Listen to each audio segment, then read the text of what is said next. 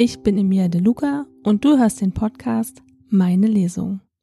Heute spreche ich mit der Autorin Judith Spörl, auch bekannt als Tante Ju. Hallo Judith, stell dich doch einfach mal vor, wer du bist und was du so machst. Hallo Emilia, danke für die Einladung zu dieser Lesungsmöglichkeit. Finde ich ganz super.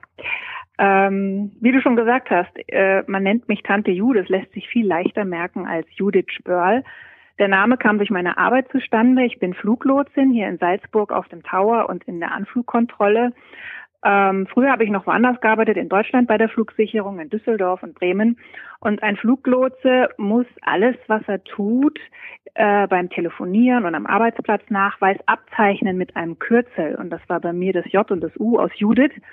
Da sagt man in der Fliegersprache Juliet Uniform zu. Und äh, daraus wurde dann ganz schnell die Ju und es gibt ein uraltes Flugzeug, das äh, immer recht liebevoll Tante Ju genannt wird, so aus Wellblech mit drei Propellern. Und das fanden alle mal furchtbar witzig und so wurde aus mir ganz schnell die Tante Ju. Ja, und mittlerweile bin ich auch Mama, habe eine zwölfjährige Tochter und habe ihr immer viel über die Arbeit auch erzählt, wenn ich aus der Arbeit kam. Und ähm, das fand sie dann manchmal nicht so spannend. Und so kam die Idee, äh, ein Buch darüber zu schreiben. Das Wie, was, wo können wir nachher nochmal genauer erläutern, wie das mit dem Schreiben dann losging. Aber deswegen bin ich also jetzt äh, in meiner Freizeit quasi auch noch zur Autorin geworden. Das klingt alles wirklich sehr spannend. Das ist ja Wahnsinn. Da kann man schon eine ganze Folge von machen.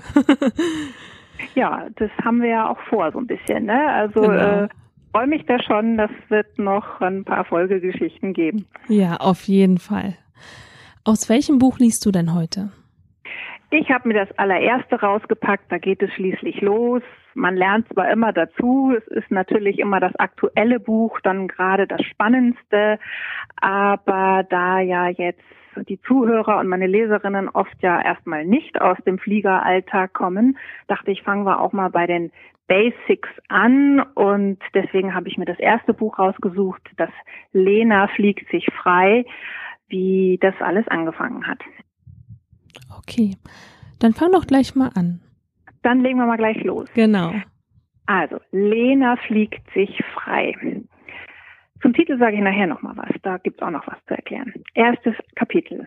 Schulalltag. Es war viel zu warm und stickig im Klassenzimmer. Seit über einer Stunde hockten Lena und ihre Klassenkameraden jetzt mehr oder weniger konzentriert über der Englischarbeit und atmeten muffige und abgestandene Luft. Draußen fegte, typisch April, ein Schneeschauer über den Schulhof, weswegen Mrs. Ott, ihre Englischlehrerin der achten Klasse, keine Fenster öffnen wollte. Während die Schüler über ihrem Test schwitzten, saß sie wie immer verfroren da und nippte an einer Tasse schwarzen Tee mit Milch. Das war so ein Tick von ihr.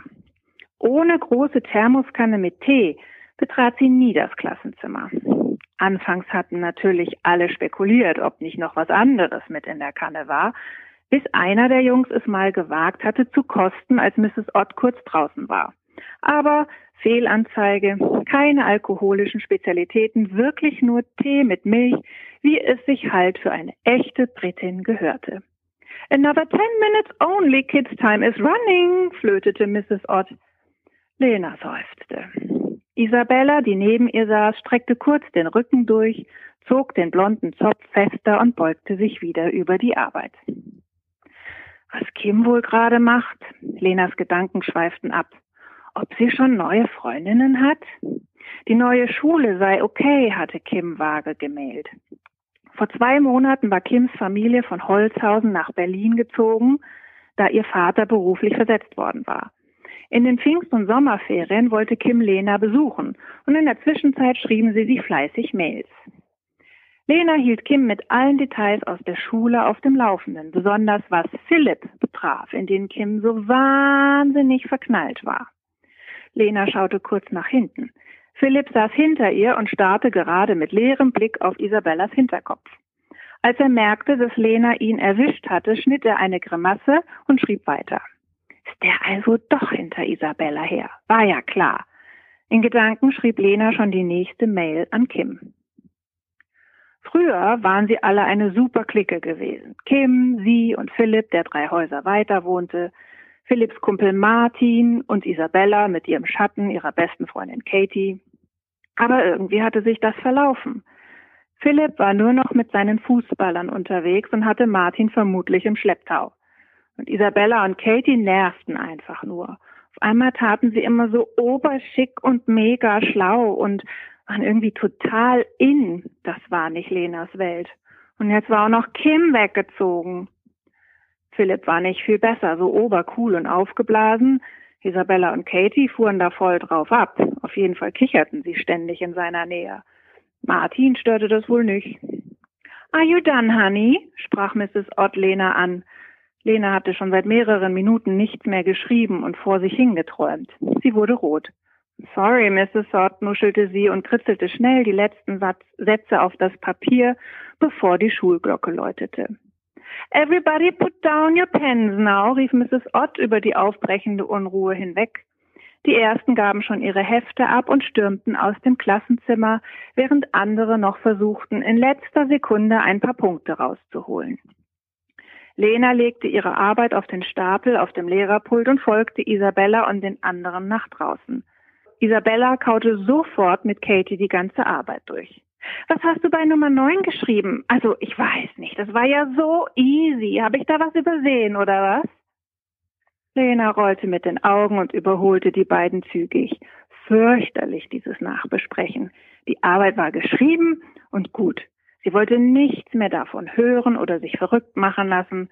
Noch eine Stunde Musik und dann war Wochenende. An der Stelle möchte ich jetzt ein bisschen springen in der Geschichte. Zwar bespringen wir jetzt äh, den, das Ende des Kapitels und auch das nächste Kapitel. Da ärgert sich Lehmer nochmal ganz kräftig über die Isabella, weil ähm, die tatsächlich was mit dem Philipp hat und ähm, sie auch so ein bisschen blöd von der Seite anmacht, so, ah, oh, was liest du denn für Bücher und ach, das ist ja alles total uncool und ah, sie findet es fürchterlich. Aber es ist ja dann Wochenende, Lena hat ihre Ruhe und sie hat Papa-Wochenende. Lenas Eltern leben getrennt und sie sieht jetzt ihren Vater nicht so oft, aber wenn sie sich sehen, unternehmen sie was Schönes und der Plan ist jetzt äh, frühstücken zu gehen und nachmittags ins Kino zu gehen. Aber Lenas Vater hat wohl noch etwas auf einem Flugplatz zu tun und schleppt sie mit und sagt, ich brauche nur fünf Minuten, ich muss mit einem Freund da was klären und äh, dann geht's gleich weiter.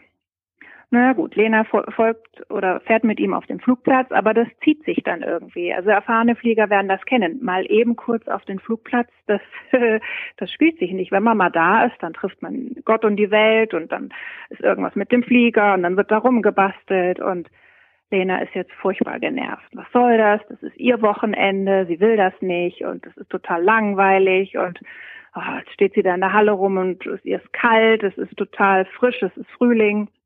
Und jetzt beschließt sie, sie muss jetzt rausgehen und gucken, was da los ist. Und an der Stelle lesen wir jetzt wieder weiter. Lena trat wieder vor das Hallentor. Es war zwar ein klarer, wunderschöner Tag mit Schäfchenwolken, aber sie fand es immer noch ganz schön kalt und windig. Vor der Halle lag einfach nur ein riesiger Asphaltplatz und am Rand standen zwei Zapfsäulen zum Auftanken der Flugzeuge. Weiter hinten beim Eingang des Flugplatzgeländes befand sich noch eine große Halle mit weit geöffneten Toren, halb leer. Nur ganz hinten standen zwei Flugzeuge. Zwischen den Plätzen vor den Hallen ging ein Asphaltweg für die Flugzeuge Richtung Startbahn. Vorhin waren sie deswegen sicherheitshalber außen um die Hallen herumgegangen. Neben der anderen Halle gab es eine Art Kiosk oder Clubheim. Lena war unschlüssig, ob sie da einfach direkt hingehen konnte oder wieder außen herum musste. Warnschilder hatten ja nur vor dem Flugplatz gestanden, aber jetzt war sie ja schon drin, oder? Weit und breit war eigentlich nichts zu sehen. Irgendwo hinter der Halle hörte sie Motorengeräusche. Lena stand noch ein paar Minuten unschlüssig herum als sie sich gerade ein Herz fassen und einfach hinübermarschieren wollte, kam ein uralter, total verrosteter Jeep mit heulendem Motor um die Ecke geschossen. Lena wich erschrocken zurück und der Jeep kam bei den Tanksäulen mit quietschenden Reifen zum Stehen. Dann wurde der Motor abgewürgt. Das Auto machte noch einen kleinen Satz und stand still. Die Fahrertür wurde geöffnet und heraus sprang Zu Lenas grenzenlosem Erstaunen ein schlachsiger großer Junge mit braunen Haaren, Brille und tausend Pickeln. Martin, Philipps bester Freund. Etwas ungelenk und mit rotem Kopf winkte Martin ihr zu. Hey Lena, was machst du denn hier? Coole Kiste, was? Das mit dem Runterschalten habe ich noch nicht so drauf. Die Bremsen sind so alt. Eigentlich sollen wir ja nicht so schnell. Spinnst du, Martin? Du darfst doch nicht alleine Auto fahren. Was machst du denn da? erwiderte Lena aufgebracht und immer noch etwas erschrocken. Sie ging hinüber zu Martin und dem Jeep. Auf dem Dach des Autos war eine seltsame Konstruktion angebracht, eine schwere Metallstange mit zwei Haken rechts und links. Was ist das denn? fragte sie dann doch neugierig geworden und fügte hinzu. Hey, ja, ich bin mit meinem Vater da, der schraubt irgendwas mit einem Bekannten in der Halle und wird nicht fertig. Martin hatte mittlerweile angefangen, den Jeep aufzutanken. Lena staunte nicht schlecht. Och, wir müssen ja alle Auto fahren können, sonst geht ja nichts weiter, verstehst du? Seile holen, Startbus und so weiter. Ist ja Privatgelände, das erlaubt. Und sind ja auch nur so super olle Kisten. Das ist unser Leppo, sagte Martin. Lena verstand kein Wort. Euer was? Und was macht ihr dann hier?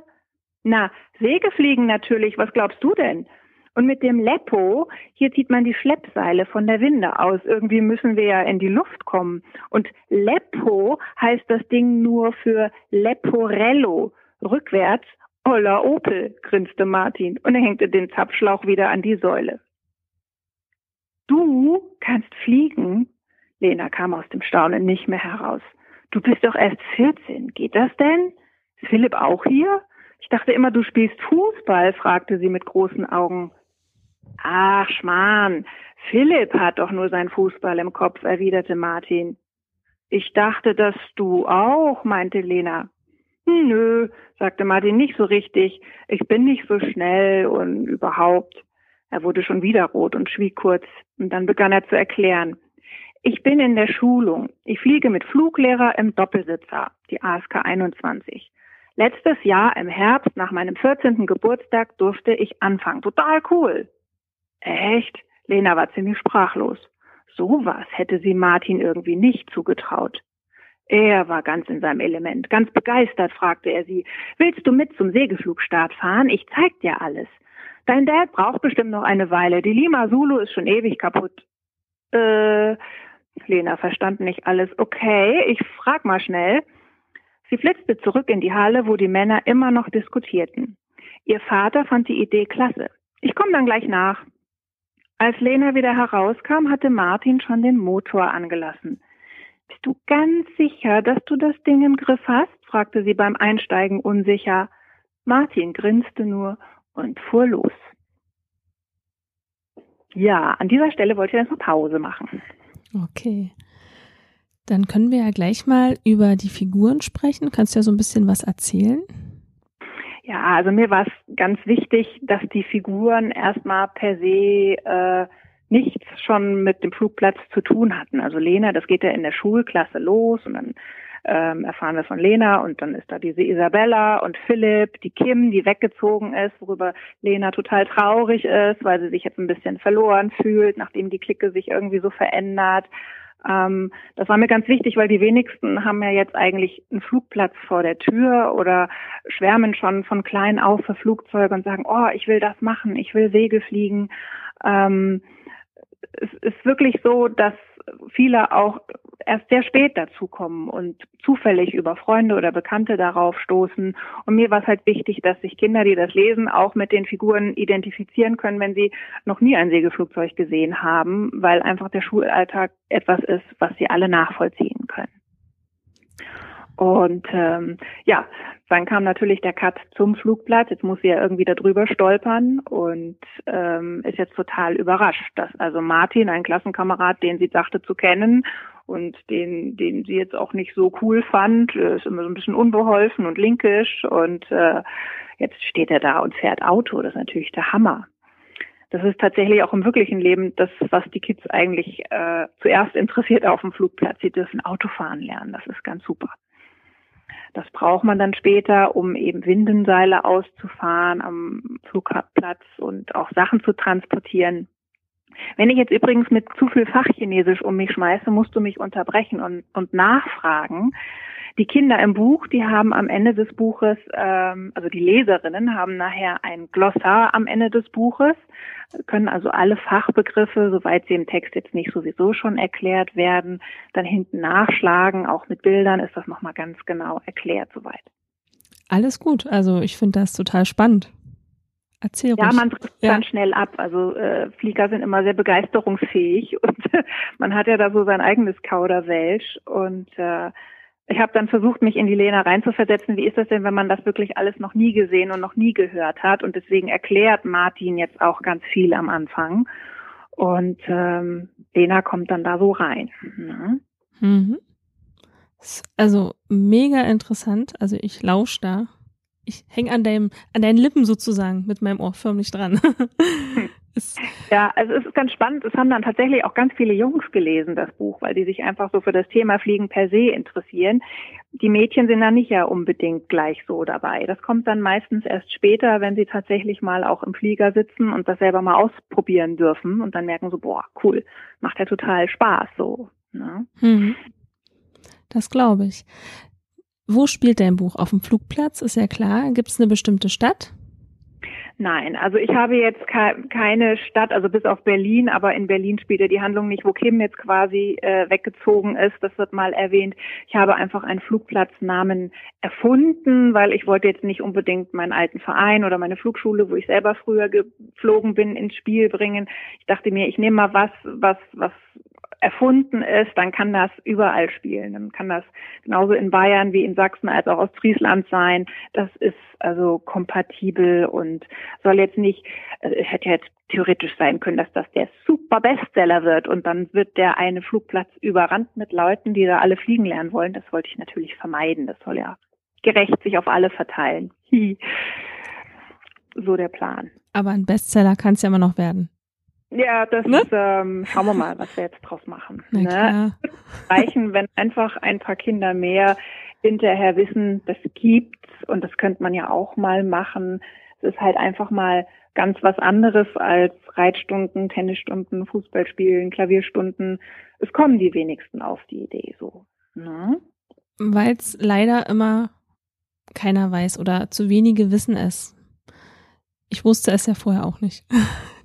ab welchem ja. Alter man anfangen kann. Das war jetzt für mich auch total neu und deswegen finde ich das auch total interessant, auch zu wissen. Und natürlich kann man es den Kindern, wenn man das weiß, auch dann näher bringen. Also wenn man einen ja, also Flugplatz in der Nähe hat. Ende 13, Anfang 14 mit Fluglehrer an. Den richtigen Schein, den machen sie dann mit 16 später. Also ich habe das ein bisschen später angefangen. Ich habe meinen Schein mit 17 dann später gemacht, aber auch immer noch vorm Führerschein. Also ich konnte Flugzeuge fliegen, bevor ich Autos fahren konnte. Das war für mich die logische Reihenfolge so ungefähr. Also bis jetzt auf den Leppo, aber das war sowieso so eine alte Kiste, die muss man ein bisschen austricksen, damit die fährt. Ja. Hm. Ist natürlich auch schön. Ich habe einen Flugschein, aber noch keinen Führerschein fürs Auto. Ja. Hört sich gut an. Im wahrsten Sinne des Wortes abgehoben, aber es ist eigentlich gar nicht so dramatisch. Das stellen sich manche Leute dann auch so wahnsinnig teuer vor, aber man braucht ja jetzt beim Segelfliegen nicht unbedingt Benzin oder sowas. Also es gibt zwei verschiedene Startarten für Segelflugzeuge. Das erkläre ich jetzt mal so vorweg, weil wir diese Textstellen jetzt nicht behandeln. Ähm, du kannst dich mit einem Windenseil, mit einer Winde äh, in die Luft schleppen lassen. Da wirst du quasi wie ein Lenkdrachen in die Luft katapultiert. Oder du wirst von einem Flugzeug mit dem Seil in die Luft gezogen. Flugzeugschlepp. Ähm, und gerade der Windenstart ist natürlich recht kostengünstig. Das sind keine Spritkosten in dem Sinne vorhanden, wie jetzt bei dem Flugzeug in den Massen. Und äh, es gibt in den meisten Vereinen Jugendprogramme und Jugendförderung. Also das ist durchaus erschwinglich und es dauert ja auch seine Zeit, bis die Schüler dann, ähm, abgesehen vom praktischen Handling, das lernen die total schnell. Also ich war innerhalb von einer Woche äh, in der Flugschule dann so weit, dass ich alleine fliegen konnte. Aber deswegen steht immer noch ein Fluglehrer unten am Platz, der einen beaufsichtigt, der über Funk noch Anweisungen geben kann oder auch wenn irgendwas Besonderes ist. So eine Stelle lese ich nachher auch nochmal vor.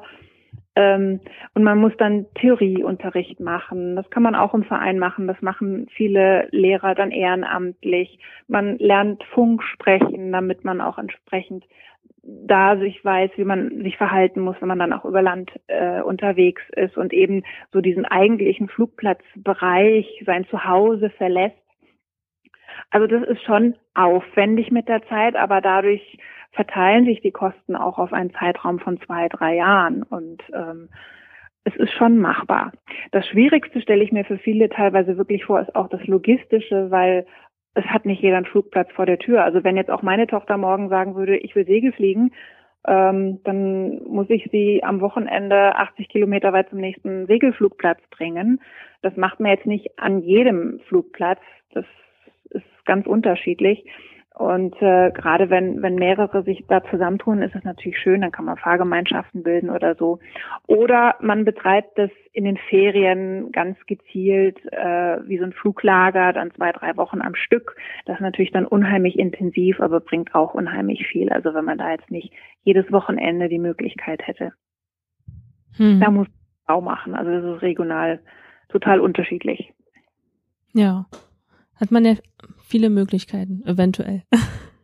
Ja, in manchen Gebieten gibt es mehrere, da hat man die Auswahl und in manchen Gebieten muss man, muss man fahren. Also da kann man sich aber im Internet schlau machen. Da gibt es genug Seiten, denke ich, wo äh, man Auskunft findet. Also das sollte kein Problem sein. Hm. Okay. Ja, wenn du magst, kannst du gleich weiterlesen. Hm. Ähm, ich lese jetzt ein bisschen weiter hinten weiter. Wir springen jetzt ein wenig. Was tatsächlich immer noch überall auf den Flugplätzen der Fall ist und was ich auch aus meinem Berufsleben so kenne, die Frauen, die Mädchenquote ist oft sehr gering. Also es sind so fünf bis zehn Prozent Mädchen.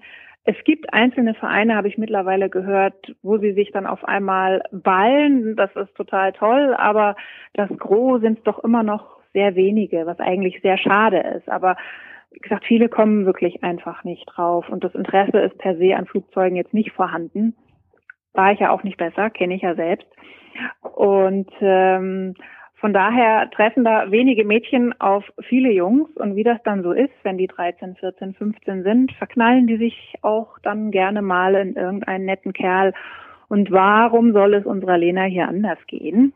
Die trifft auf dem Flugplatz natürlich auch auf einen ganz tollen Kerl, der heißt Maxel.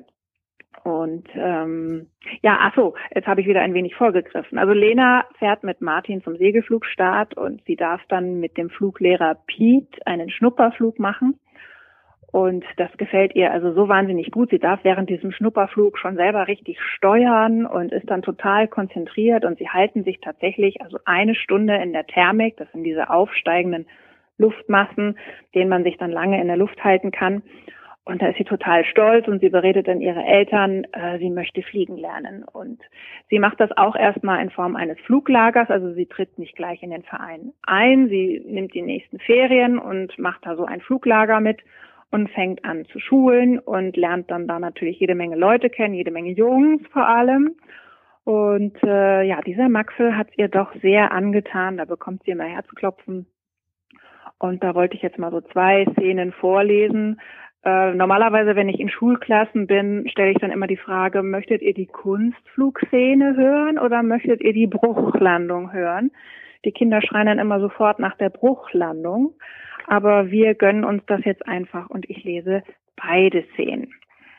Also wie gesagt, Fluglager, Lena ist schon mittendrin und schult, es ist bombenheiß, alle sind kaputt, es war ein langer Tag und da steigen wir jetzt ein. Lena schnappte sich ihr Handtuch, frische Klamotten und ein paar Leckerlis aus dem Korb ihrer Mutter und pilgerte Richtung Dusche. Martin und Stefan, Stefan ist jetzt nicht so wichtig, ist auch ein anderer Schüler, waren mit Piet abgezogen. Piet war der Fluglehrer. Was hatten die nun schon wieder vor? 20 Minuten später stand Lena sauber und erfrischt mit nassen Haaren wieder draußen. Der Himmel färbte sich langsam rot. Am Flugplatz war es außer dem Gemurmel von ein paar Leuten am Grillplatz wunderbar still. Die Schleppmaschine war gerade gelandet und hatte vor der Halle den Motor abgestellt. Schau mal, da oben. Maxwell war unbemerkt hinter sie getreten und zeigte Richtung Abenddämmerung. Lena wusste erst nicht, was er meinte, aber dann entdeckte sie es. Ziemlich hoch erkannte sie gegen den Abendhimmel die Silhouette der ASK 21. Das ist der Doppelsitzer, mit dem Lena schult und auch die anderen Schulen. Jetzt nur so zur Erklärung. Und was machen die da? Trudeleinweisung? fragte sie Maxel. So ähnlich. Piet nutzt den ruhigen Abend für eine Runde Kunstflug. Und der Gewinner ist heute Martin. Der hat ihn so lange bequatscht, bis er mit durfte. Hoffentlich kotzte ihm nicht den ganzen Flieger voll, entgegnete Maxel. Lena verteidigte den Freund. Das glaube ich nicht. So ein fanatischer Flieger? Martin hatte ihr schon stundenlang vom Kunstflug vorgeschwärmt und ihr einzelne Figuren genau beschrieben. Na, wenn du meinst, aber Kunstflug ist nochmal ein anderes Kaliber, dafür taugt nicht jeder. Maxel blieb skeptisch. Die ASK 21 war jetzt genau über dem Platz und wackelte mit den Tragflächen. Damit zeigt er an, dass er jetzt mit dem Programm beginnt, erklärte Maxel. Sie lehnten sich an den Zaun, um nicht umzufallen, die Köpfe im Nacken. Als die 21 die Nase nach unten nahm, um Fahrt für die erste Figur aufzunehmen, drückte Maxel ihr auf einmal einen Teil seiner Kopfhörer vom iPod in die Hand. Den anderen Knopf hatte er selbst im Ohr. Hör mal, Verdutzt hielt Lena den Knopf ans Ohr. Die starke Melodie einer satten E-Gitarre setzte genau in dem Moment zum Crescendo an, als die 21 in einen Looping ging.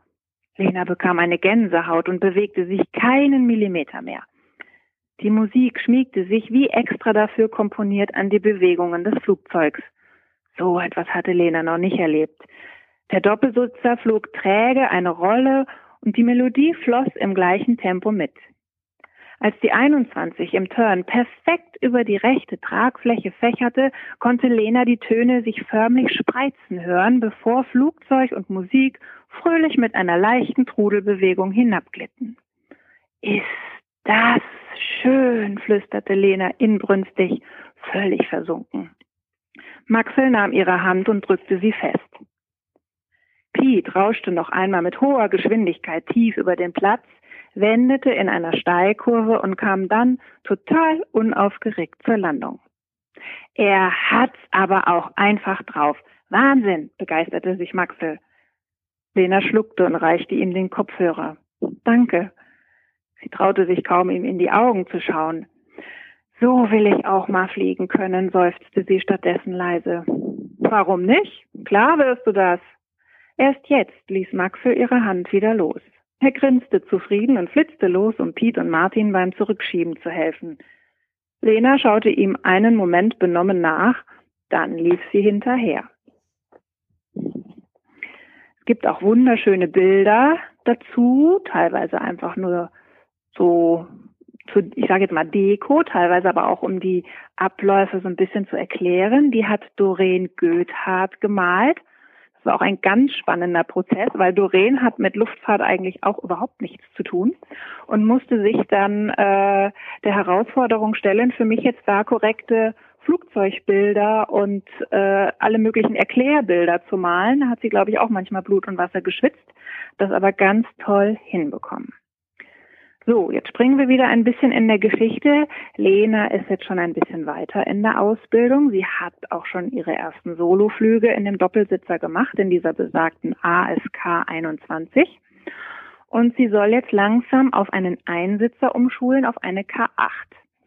Wenn man dann als junger Schüler das erste Mal weiter weg auch über Land fliegen möchte, also man kann mit einem Segelflugzeug bei entsprechendem Wetter 50, 100, 300 Kilometer, 500 Kilometer weit fliegen, ähm, dann sollte man als Schüler aber erstmal beweisen, dass man es auch wirklich schafft, so lange sich in der Thermik zu halten.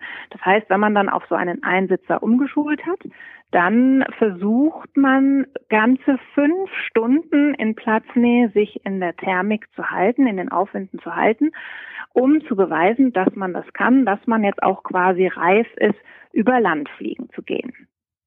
Ganz so weit ist Lena jetzt noch nicht, die hat sich gerade erst freigeflogen, aber der Martin ist schon so weit und äh, der sitzt jetzt gerade in der K8 es ist wahnsinnig heiß, es ist super Thermikwetter. Die anderen am Boden sind alle total erschöpft, weil es so eine Hitze ist. Aber er sitzt da oben in seiner K8 und ist schon seit ein paar Stunden in der Luft. Und während die anderen schon so langsam sich zurückziehen und zusammenpacken, versucht er jetzt noch seine fünf Stunden voll zu bekommen. Und jetzt gucken wir mal, was passiert. Da sind wir jetzt schon im 18. Kapitel, die Bruchlandung. Lena lehnte sich im Schatten einer Birke, von wo aus sie die Piste und die Platzrunde gut im Blick hatte. Halbherzig blätterte sie durch das Flugbetriebshandbuch der K8. Eigentlich war sie jetzt viel zu träge zum Lernen. Martin segelte noch relativ weit oben nördlich der Piste. Der hat's gut, seufzte sie neidisch. Wäre sie doch auch schon so weit. Ein wenig Respekt hatte sie ja doch davor, ein neues Flugzeug zu fliegen so lange war es ja noch gar nicht her, dass sie überhaupt angefangen hatte zu fliegen. Soll ich dich abfragen? Maxwell stand vor ihr und deutete neben sie. Alle anderen hatten sich auch längst in der Nähe hingesetzt. Lenas Herz machte einen Hüpfer. Äh, klar. Sie hielt ihm das Handbuch hin. Maxwell nahm ihr die kleine Mappe ab und ließ sich mit einem wohligen Seufzer neben sie ins Moos plumpsen. Er gähnte ausgiebig. Dann legte er wie selbstverständlich seinen Kopf quer auf ihren Schoß und machte sich lang. Also, höchst zulässige Geschwindigkeit bei Flugzeugschlepp ist? Lena rupfte unbeholfen ein paar Grashalme aus. Sie wusste gar nicht, wohin mit ihren Händen, und selbst wenn sie sich schon ein paar Daten aus dem Handbuch gemerkt hätte, war sie sich ziemlich sicher, dass sie so, dass ihr so jetzt nichts mehr einfallen würde. Na, mh, hm, keine Ahnung. Ich habe das ehrlich gesagt noch alles gar nicht so intus, stammelte sie nervös. Macht nix, dafür hast du ja mich, verkündete Maxel fröhlich. Es ist ganz einfach. Höchstzulässige Geschwindigkeit ist 190 kmh. Bei böigem Wetter aber nur 130 kmh. Im F-Schlepp 130 kmh und an der Winde 100. Klar? 190, 130, 130 Winde, 100 kmh, murmelte Lena und versuchte sich trotz Maxels Nähe zu konzentrieren. Sie war dazu übergegangen, statt an Grashalmen an seinen strubbeligen roten Haaren zu zupfen und fand sich schon ganz schön cool dabei. Maxel zitierte gut gelaunt weiter Zahlen und Fakten über die K8. Lena war hochzufrieden. So könnte sie stundenlang sitzen und lernen. Nach einer Weile hörten sie Pete ins Handfunkgerät quatschen. Herzlichen Glückwunsch, Martin. Die fünf Stunden sind voll. Du kannst zur Landung kommen. Na, endlich hat der Chaot es auch geschafft, grinste Maxel. Schau mal, jetzt hat er es aber eilig herunterzukommen. Volle Klappen und Steilkreise abwärts. Lena deutete Richtung Platzrunde. Du meinst wohl volle Blase, frotzelte Maxel gutmütig und richtete sich auf. Alle erhoben sich und blickten zu Martin, der jetzt am Funk Position meldete und zur Landung kam. Ist er nicht noch ein bisschen hoch oder täuscht das? fragte Lena. Piet war schon wieder am Funk. Du bist noch recht hoch, Martin. Nach einem langen Flug täuscht die Perspektive manchmal. Schau auf dein Höhenmesser. Warte noch mit dem Queranflug. Martin bestätigte mit einem Doppelklick am Funk. Besonders gesprächig ist er aber nicht gerade, wunderte sich Marianne. Martin verlängerte den Gegenanflug. Pete war wieder zufrieden. Schließlich drehte Martin in den Endanflug, setzte wieder volle Klappen und richtete die Flugzeugnase Richtung Piste aus. Na, der wird jetzt richtig happy sein, grinste Maxel. Pete lief ein paar Schritte vor, um besser zu sehen. Jung, jetzt bist du ganz schön tief. Klappen noch mal rein, sonst sitzt du gleich in der Walachei. Achte auf deine Geschwindigkeit, funkte er Martin zu. Verflucht, was ist denn los mit ihm? schimpfte er. Martin reagierte nicht. Oh nee, mach jetzt keinen Scheiß, Alter, murmelte Maxel nervös. Lena schluckt beklommen. Sie hatte plötzlich Angst um Martin und einen Kloß im Hals. Alle waren nun aufgesprungen und reckten die Hälse, um besser zu sehen. Marianne griff nach Lenas Hand und hielt sie krampfhaft fest. Komm, komm, komm, komm, mach schon, beschwor Bolle Martin, den Blick fest auf die K8 gerichtet. Klappen rein, kommandierte Piet nochmal mit Nachdruck über Funk. In letzter Sekunde fuhr Martin kurz vor einem großen Haselbusch, der eigentlich weit genug weg vor der Piste lag, mit einem Ruck die Klappen ein und zog am Steuerknüppel. Die K8 schoss über den Busch hinweg. Jetzt liefen alle besorgt noch weiter vor und beobachteten atemlos die Landung. Langsam wieder nachdrücken, brüllte Piet ins Funkgerät. Die K8 stieg nochmal ein beachtliches Stück hoch, verlor aber rasant an Fahrt.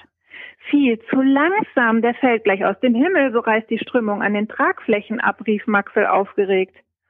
Martin war anscheinend zu dem gleichen Schluss gekommen. Er knallte den Knüppel nach vorn, die Flugzeugnase senkte sich und die K8 kippte nun wieder steil nach unten und raste auf den Boden zu. Piet fluchte. Langsam abfangen, beschwor er Martin über Funk. Leider umsonst. Als Martin wieder so steil auf die Piste zuschoss und ihm der Boden so unheimlich schnell entgegenkam, bekam er Panik. Er zerrte das Steuerruder abrupt nach hinten und zog gleichzeitig die Landeklappen. Das war zu viel für die K8.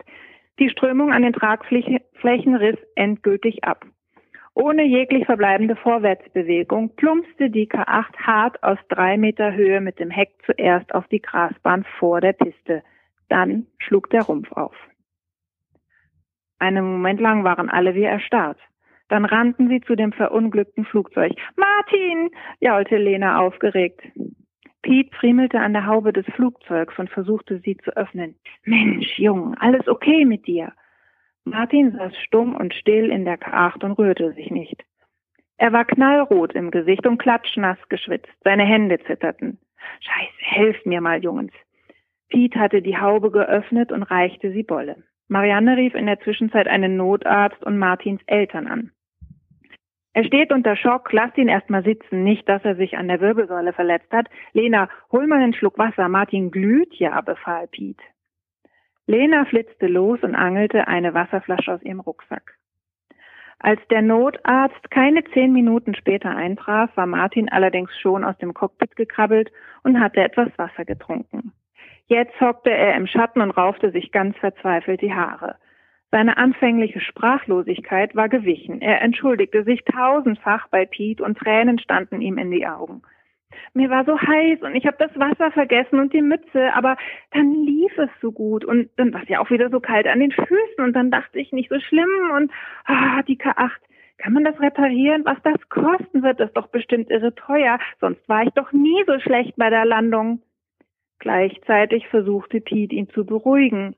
Es ist noch kein Meister vom Himmel gefallen, Jung, komm, trink noch mehr Wasser, beruhig dich. Dein alter Fluglehrer hätte ja auch mal gründlicher auf dich achten können, nicht? Wenn nicht das erste Mal, dass du hier ohne Sonnenschutz rumrennst. Wenn überhaupt, dann hab ich es verbockt. Ich hatte die Verantwortung. Komm her. Ist ja gut. Deine Eltern sind auch gleich da. Pete war selbst ganz zerknirscht und nahm Martin vorsichtig in den Arm. Ja, so weit wollte ich dann mal vorlesen.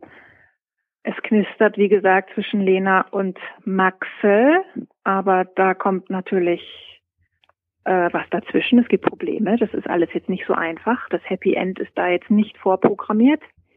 Ja, der liebe Martin ist ein lieber Schussel und äh, ich muss aber dazu sagen, sowas ist mir nie passiert und ich habe das auch nie bei irgendwelchen Leuten gesehen, dass so etwas passiert, aber es ist nun mal ganz wichtig, dass man aufeinander Acht gibt am Flugplatz und ja, der liebe Martin hat ja etwas Drama in die Geschichte gebracht.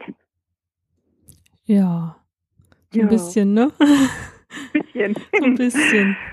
Aber wir finden es raus, wenn wir alle das Buch lesen. Das hoffe ich doch, ja. Natürlich. Mhm. Genau, was mit dem Martin und dem Maxel und der Lena ist. Genau wie die das fliegerisch alle so auf die Reihe kriegen oder nicht. Mhm. Ich habe das Buch vor mir liegen und du hast ja schon erwähnt, wer die Illustration gemacht hat. Also sieht wirklich ganz toll aus, auch drin. Mhm, bin ich ganz stolz. Die Leute fragen mich aber immer alle, ob ich das bin. Also eine gewisse Ähnlichkeit mag vielleicht da sein, aber ich glaube nicht, dass ich das bin.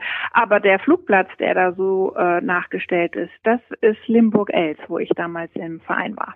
Ah, Okay. die man auf der Rückseite sieht, das Flugzeug auf der Rückseite, das ist eine K8, die da gerade zur ähm, Piste gezogen wird. Mhm. Mhm. Gut zu wissen. Schaut das aus, genau. Und oben auf dem Deckblatt, wo Lena fliegt sich frei. Ach genau, zum Titel wollte ich was sagen. Lena fliegt sich frei. Also der äh, Begriff sich frei fliegen bezeichnet quasi diese ersten drei Solo-Platzrunden. Den ersten Alleinflug eines Piloten nennt man. Er hat sich frei geflogen. Ähm, man kann das natürlich auch im übertragenen Sinn natürlich so sehen, wie muss ich im Leben freischwimmen, Probleme überwinden. Ähm, also ich bin ganz zufrieden mit dieser Doppeldeutigkeit einmal des des ersten Solofluges und des der Bedeutung im übertragenen Singen. Das Buch wurde auch ins Englische übersetzt. Da heißt es Lena earns her wings. Wenn man seinen ersten Alleinflug hat, bekommt man so eine Anstecknadel mit einer Schwinge drauf. Das ist dann so dieses erste Abzeichen. Das nennt sich She earns her wings. Das habe ich von einem australischen Fluglehrer übersetzen lassen. Das ist also auch ganz spannend.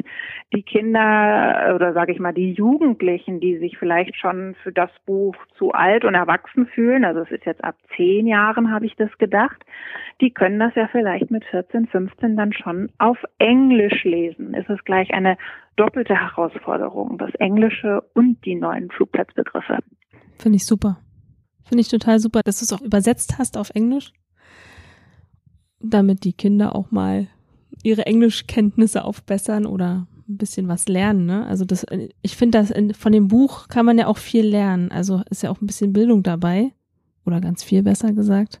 Natürlich unterhalten in erster Linie und ähm, du hattest ja auch gesagt, wir wollen so ein bisschen darüber sprechen, wie ich überhaupt dazu gekommen bin zu dieser Schreiberei. Also ähm, mit meiner Tochter war das früher so, die fand das immer furchtbar langweilig, wenn ich aus der Arbeit kam und irgendwelche Fliegergeschichten erzählt habe. Das hat sie überhaupt nicht interessiert.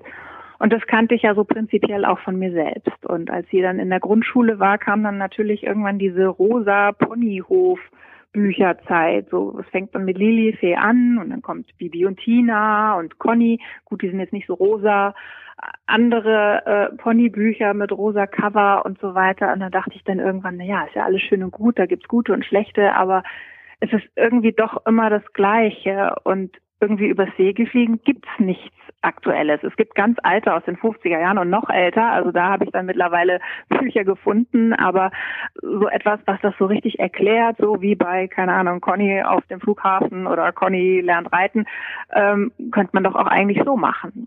Und dann dachte ich mir, jetzt pass mal auf, jetzt schreibe ich meiner Tochter eine Bibi und Tina Geschichte auf dem Segelflugplatz so ungefähr. Und das war dann so diese, diese Zündung. Jetzt schreibe ich das Buch über Lena. Und mhm.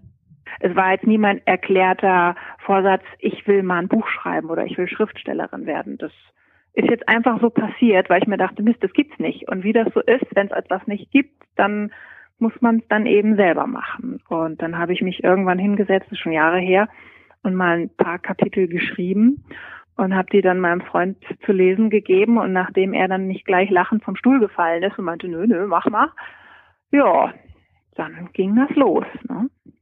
Mhm. Wie lange hast du an dem Buch gearbeitet? Also bis jetzt tatsächlich die Lena sich jetzt dann äh, äh, in meinem übertragenen Sinne freigeflogen hat. Das erste Buch hat vier Jahre gedauert, weil so diese Idee, bis man sich dann mal hinsetzt und schreibt, dann hat man so eine Art ersten Entwurf fertig, der war damals so um die 100 Seiten lang und dann ist man ja noch recht naiv, hat keine Ahnung von nix und schickt dann also sein glorreiches Skript an diverse Verlage. Äh, das kam dann auch alles quasi postwendend. Also es kommt nicht zurück, aber man kriegt dann die Absage. Die Aussage war dann leider ganz oft, das Thema ist uns zu elitär. Das wollen wir nicht. Und das fand ich dann recht schade. Also es ist mir schon klar, dass das kein massentaugliches Thema ist. Es ist halt, verkauft sich nicht so gut wie eine Pony-Geschichte, die, nach der eh schon jeder fragt, weil es kennt halt keiner. Das muss man ja erst bekannt machen ähm, ja, es zog nicht. Also merkte ich irgendwann, hm, also wenn ich das wirklich äh, äh, rausbringen möchte, das Buch, dann muss ich tatsächlich ins Self-Publishing gehen und da hatte ich dann auch überhaupt keine Ahnung.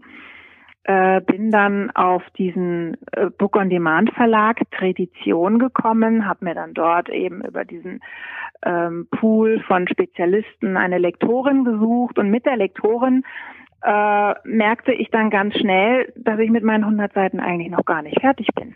Und dann habe ich weitergeschrieben. Und dann kam da also nochmal so, es hat jetzt 249 Seiten, eine ganze Menge dazu. Es war dann auf einmal doppelt so dick.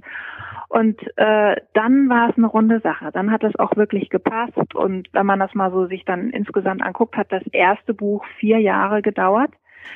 Der zweite Teil, Lena startet durch, der ging dann aber ratzfatz. Das war dann eine Sache von einem Jahr, da wusste ich dann ja, wie es geht und äh, was ich vorhatte. Da habe ich Lena dann auf einen Wettbewerb geschickt, ein Jugendvergleichsfliegen. Da geht die Sache dann natürlich weiter und ähm, ja, also das ging dann ganz, ganz schnell. Mhm. Woher du deine Ideen bekommst, hast du ja schon ein bisschen verraten. Das hat ja mit deiner Arbeit zu tun. Und deiner Tochter?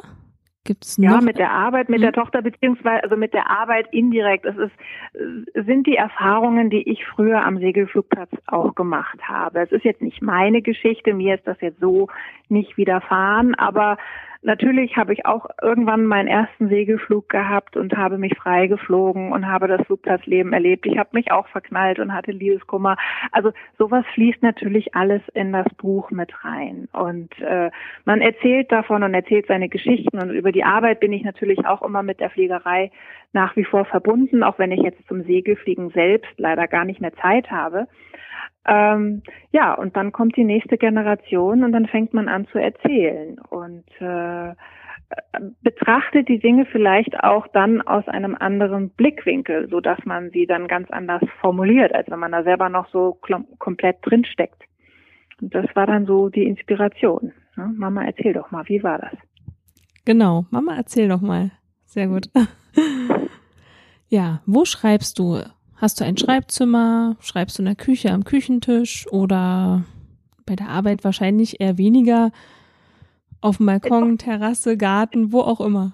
Der Küchentisch ist ganz wichtig. Ich habe zwar auch ein Arbeitszimmer, aber irgendwie ist mir das zu abseits. Man ist ja da noch immer mitten Mang und ähm, äh, ich schreibe ganz gerne, ich habe so ein Kritzelbuch, das habe ich immer dabei und wenn ich jetzt irgendwo rumsitze und habe nichts zu tun, dann kann es irgendwo sein und dann kritzelt man da mal eine Stunde rein und überlegt sich was.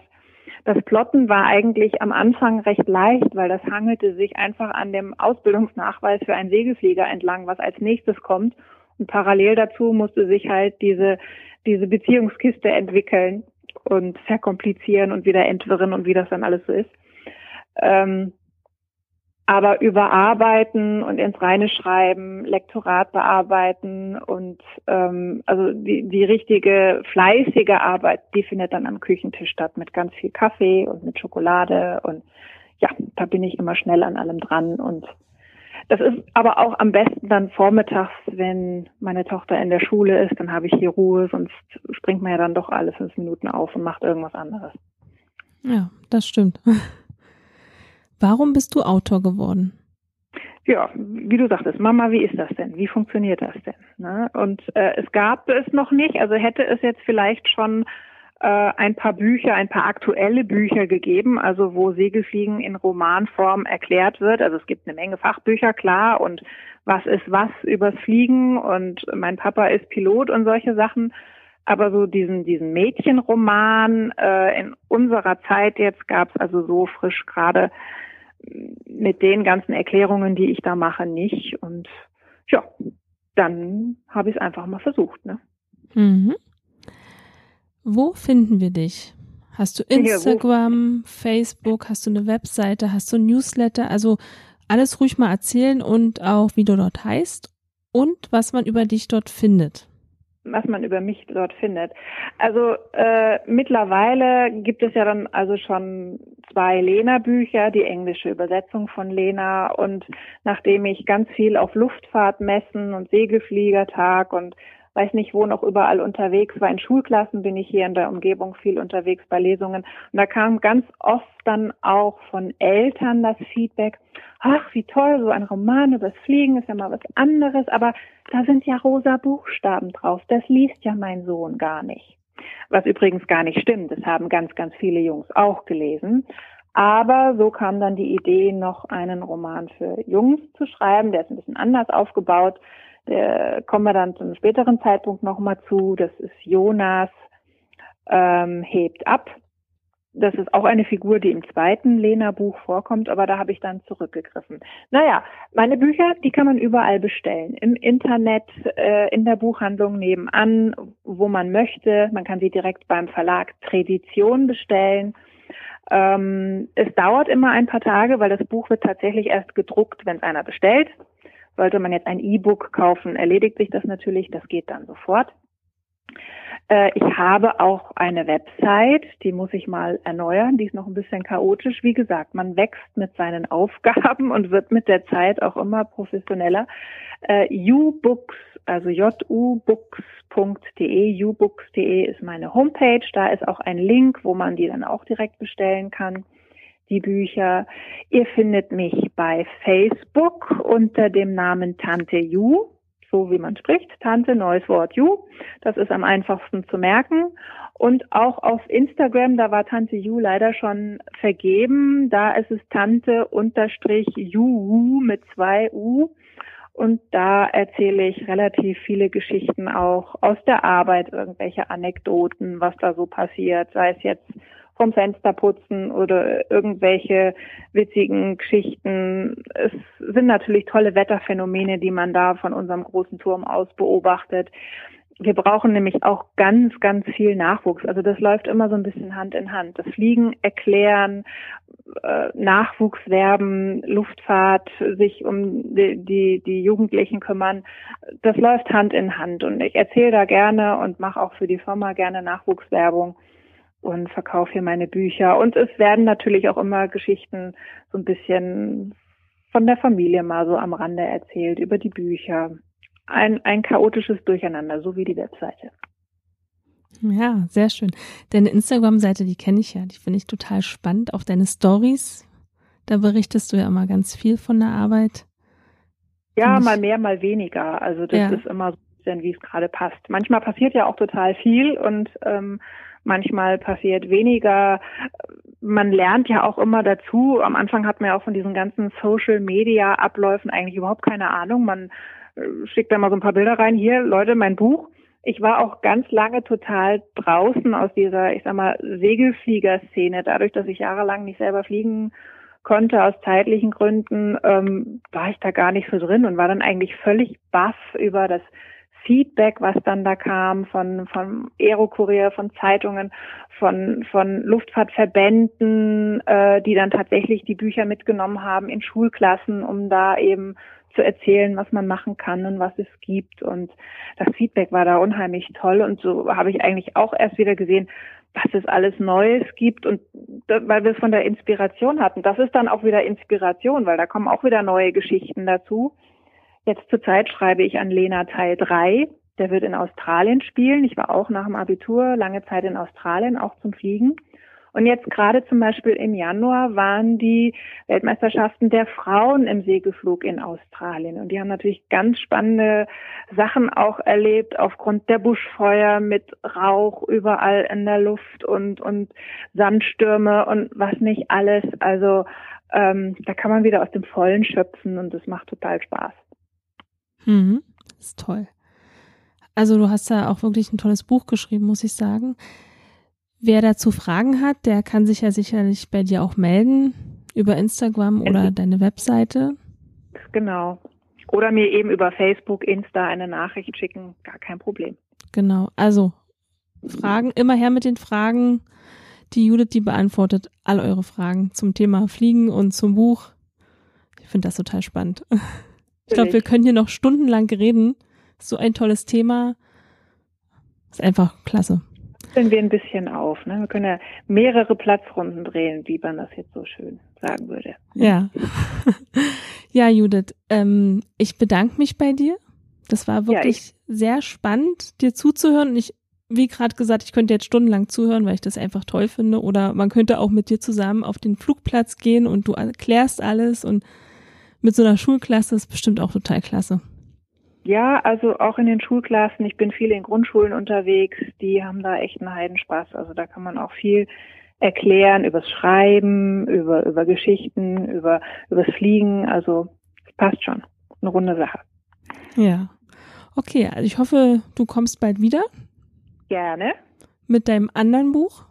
Und mhm. da können wir uns dann wieder unterhalten. Du kannst wieder ganz viel erzählen über dieses spannende Thema. Ja. Ich freue mich drauf. Ja, ich freue mich auch wahnsinnig, weil es einfach toll. Ja, dann vielen Dank. Danke. Wenn euch die Folge gefallen hat, abonniert den Podcast und ich würde mich über eine positive Bewertung freuen. Also bis zum nächsten Mal, eure Emilia.